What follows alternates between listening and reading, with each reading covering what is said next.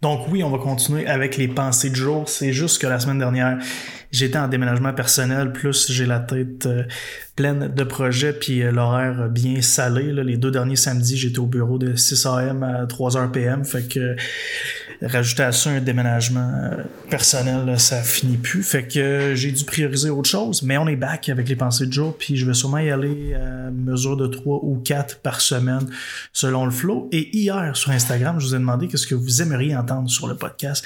Je pense que je vais commencer à faire ça, puis une fois par semaine ou deux, je prendrai les sujets que vous me donnez, puis on, on se lancera la balle avec tout ça. Mais deux choses qui revenaient beaucoup, l'immobilier et la bourse. La bourse, on en reviendra parce qu'il y a beaucoup, de corrections qui se passent sur le marché en ce moment. Le monde sort des stocks pour acheter des bitcoins. Il y a vraiment plein de choses qui, euh, se fait. Moi, ma chemise est en feu sur mon dos complètement comme la plupart des investisseurs en bourse. Fait que on sera reparler éventuellement. Je vais revenir là-dessus, mais parlons immobilier. Je vais vous donner ma position sur l'immobilier et pourquoi j'en ai pas. Pourquoi tout mon argent est dans le stock market ou de côté euh, dans d'autres projets, d'autres business. Et euh, je vais en parler parce que quand on est jeune, souvent, on entend quand, quand tu vas être plus vieux, quand tu vas commencer à faire les tu vas pouvoir commencer à faire l'immobilier, puis ça, c'est payant. L'immobilier, c'est payant. On dirait que dans la culture québécoise, l'achat, du moins au meilleur de mes connaissances, l'achat de propriété, le, le, flip, ces choses-là, c'est super, super bien vu en société. Quelqu'un qui fait de l'IMO, c'est vraiment cool. Mais je l'ai tourné à, l'envers, puis tu sais, d'un point de vue investisseur, du moins dans ma position à moi, qui est une business de cash flow, euh, si on se souvient l'épisode que j'ai fait sur Es-tu maître de tes émotions, je vous parlais du fait qu'on avait été approuvé pour l'achat d'une bâtisse à 2.x millions, puis que finalement, à la dernière minute, nous, on avait backé off, on avait décidé de louer cette bâtisse-là parce qu'on est une business de cash flow. Donc, l'immobilier, ça fit peut-être moins avec mon lifestyle actuel parce que j'ai des projets qui demandent beaucoup de cash flow, puis je veux garder mon cash. Fait que, si mon argent est dans le stock market, elle est disponible à tout moment, surtout que la plupart de, mes investissements, je les fais content parce que mes CELIP, mes REER sont capés. Fait que, euh, j'ai investi content, donc j'ai beaucoup, euh, j'ai facilement accès, excusez-moi, à cet argent-là si j'en ai besoin. Si, par contre, je réinvestis cet argent-là en immobilier, c'est difficile pour moi parce qu'elle est dans le béton, elle est prise là, même si euh, j'investis par exemple dans des, des groupes immobiliers qui, eux, ont des projets qui gèrent les projets, qui donnent un rendement annuel, même si c'est du capital de risque. Une fois par année, pour, moi, c'est pas la situation optimale, donc je le fais pas. Puis il y a une deuxième raison pourquoi je fais pas d'immobilier, c'est parce que je n'y connais rien. J'y connais sweet fuck all. Euh, je suis pas quelqu'un qui est manuel, loin du compte. Je suis vraiment pas le genre de gars qui va poser une poignée de porte. Il y en a sûrement d'entre vous qui m'écoutent et qui rient parce que c'est super simple de poser une poignée de porte, mais moi, je écoutez, je veux rien savoir de ça. Puis je veux vraiment pas me faire déranger le samedi matin parce qu'il y a un évier de brisé. Fait que ma position sur l'immobilier, c'est que je vais y venir un jour.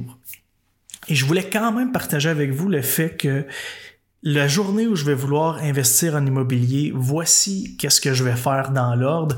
Et euh, si jamais vous pensez faire de l'immo, puis vous êtes quelqu'un qui est super manuel, ben tant mieux pour vous, c'est peut-être un beau projet, puis vous êtes quelqu'un qui aime beaucoup la sécurité, qui aime ça avoir son argent dans le béton, qui veut des investissements à très long terme, go for it.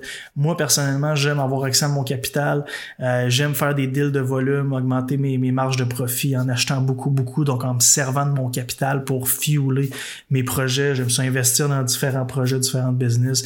Euh, j'ai aussi de l'argent qui dort pour des, euh, des, des amis là, qui auraient des, des business que je pourrais aider. Je fais des prêts privés, il y a plein de choses que je fais. Donc, je suis quelqu'un qui aime quand même le risque avec mon argent, j'aime avoir un plus gros upside.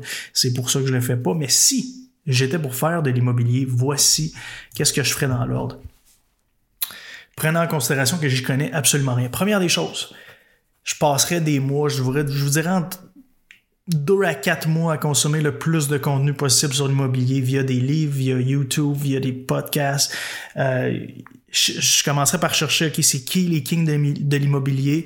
Premièrement, au Québec, parce que, bon, c'est surtout ici que j'opérais, donc c'est sûr que l'IMO ici, puis l'IMO aux US, si on prend des gars comme Grant Cardone, c'est super intéressant d'apprendre de quoi il parle. Par contre, euh, ça va surtout des trucs américains. Des choses qui s'appliquent peut-être moins ici au Québec. Donc, première des choses, je consommerais le plus de contenu possible, j'apprendrais, je me ferais une base. Deuxième des choses que je ferais, je me paierais de la consultation.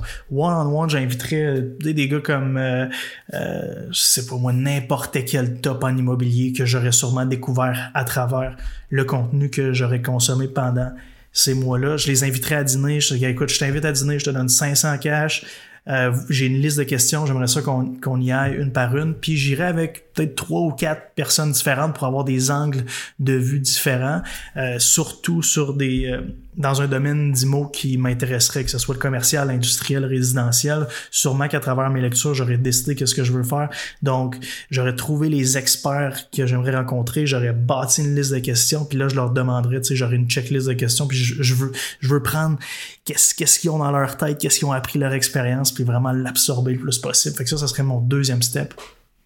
Puis mon troisième step, c'est que je commencerais big. Je pense pas que je commencerai en bas de 16 portes voire même 32 portes, ça serait le plus bas que je commencerais. Fait que tu sais, sûrement que euh, à travers les dîners que j'aurais avec certaines de ces personnes-là, ben je proposerais d'investir dans leur projet. Ça serait ça mon plan de match. Parce que, un, je l'ai dit au début, je ne suis pas manuel. Euh, c'est pas fait pour moi. Donc, j'ai pas le choix de commencer big parce que faut que ça soit assez gros pour que quelqu'un euh, peut le gérer à ma place puis que ça soit quand même rentable. Fait que ça serait vraiment mon, mon point. Euh, mon, plan de match niveau euh, investissement. Puis tu sais, même au niveau, excusez-moi, même au niveau personnel, euh, c'est pas dans mes plans d'acheter. C'est vraiment pas dans mes plans d'acheter. Pourquoi? Parce que si j'achète quelque chose, tu sais, si j'achète une maison, par exemple, un, je perds ma flexibilité. Deux, est-ce que c'est réellement un investissement quand on, y pense? Tu sais, il faut, faut être vraiment, surtout dans le marché actuel, là, mais admettons qu'on a le marché standard la seule raison pourquoi ce serait un investissement, c'est qu'on garantit que chaque année, on fait un profit sur cette maison-là après les dépenses de rénovation, après les dépenses de taxes, euh, toutes ces choses-là. Donc, il y a vraiment plein de calculs à faire par rapport à ça. Puis c'est très difficile d'évaluer où le marché va s'en aller.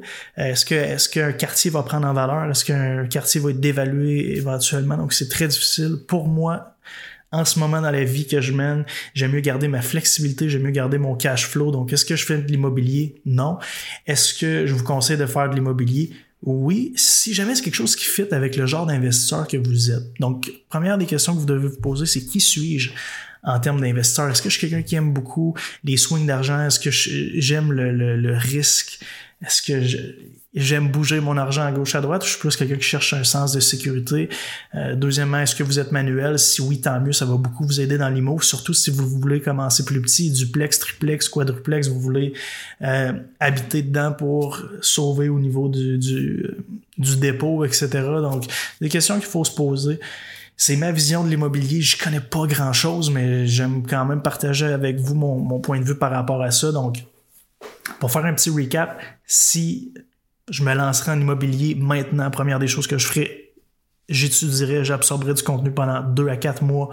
Ensuite, j'essaierai d'aller m'asseoir avec des experts euh, que j'ai découvert à travers ma consommation de contenu, puis j'aurais pas peur de les payer une heure, deux heures cher. Ça me dérange pas parce que c'est vraiment un investissement en connaissance qui va sûrement me faire sauver des milliers des milliers des milliers de dollars si jamais je décide de me lancer là-dedans. Et troisièmement je commencerai big. Mais je commencerai big parce que je manque de ressources au niveau manuel pour avoir plus petit. Donc euh, voici ma vision de l'immobilier guys. Est-ce que je compte en faire à court terme? Non. Je continue mes stratégies d'investissement actuelles. J'ai d'autres projets que vous allez voir éventuellement, donc c'est pour ça que j'en fais pas en ce moment. Mais je vous invite à, à vous poser des questions, à savoir qui vous êtes, puis euh, si les mots c'est fait pour vous, tant mieux. Puis sinon, ben tant pis, c'est pas grave. Puis tu sais, décrocher de cette mentalité-là qu'on s'est fait. Tu sais, je dis qu'on s'est fait. Pour moi, c'est une expérience personnelle, je devrais dire je, mais.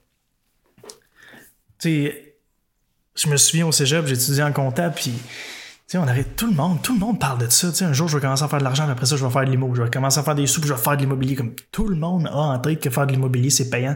Mais faire de l'immobilier, c'est payant si tu connais ça, si tu fais bien ça, si tu es bien entouré. Je veux dire, c'est pas. Tu fais pas juste garocher de l'argent dans un building puis c'est rentable. C'est vraiment plus compliqué que ça. Donc, vraiment de euh, sortir vos émotions de, de cette pensée-là que l'IMO, c'est la plus belle chose au monde, puis se dire que chaque chose est la plus belle chose au monde quand tu es le meilleur là-dedans. Tu sais, pour moi, un ballon de basketball, ça vaut zéro par année, mais pour LeBron James, ça en vaut environ 30 millions par année. Même chose pour une compagnie de suppléments. Probablement que la plupart d'entre vous ne seriez pas capable de faire ce que je fais. Mais probablement que je serais pas capable de faire ce que vous êtes capable de faire. Fait que ça revient au même, c'est la même chose par rapport à l'IMO. Donc, il faut, faut, se poser des questions, puis aussi décrocher ce nuage-là que l'IMO, c'est la plus belle chose au monde. Je suis vraiment pas convaincu de ça. Même si je crois sincèrement que c'est une très belle plateforme d'investissement, si tu connais bien ça. Donc, guys, on se laisse là-dessus. Et euh, bien sûr, comme d'habitude, si vous aimez le podcast, oubliez pas d'aller laisser un 5-star review sur l'application Balado. Ça me rend fier. Service, c'est super bon pour que le podcast se fait découvrir. Si vous écoutez sur Spotify, on s'abonne et on se dit à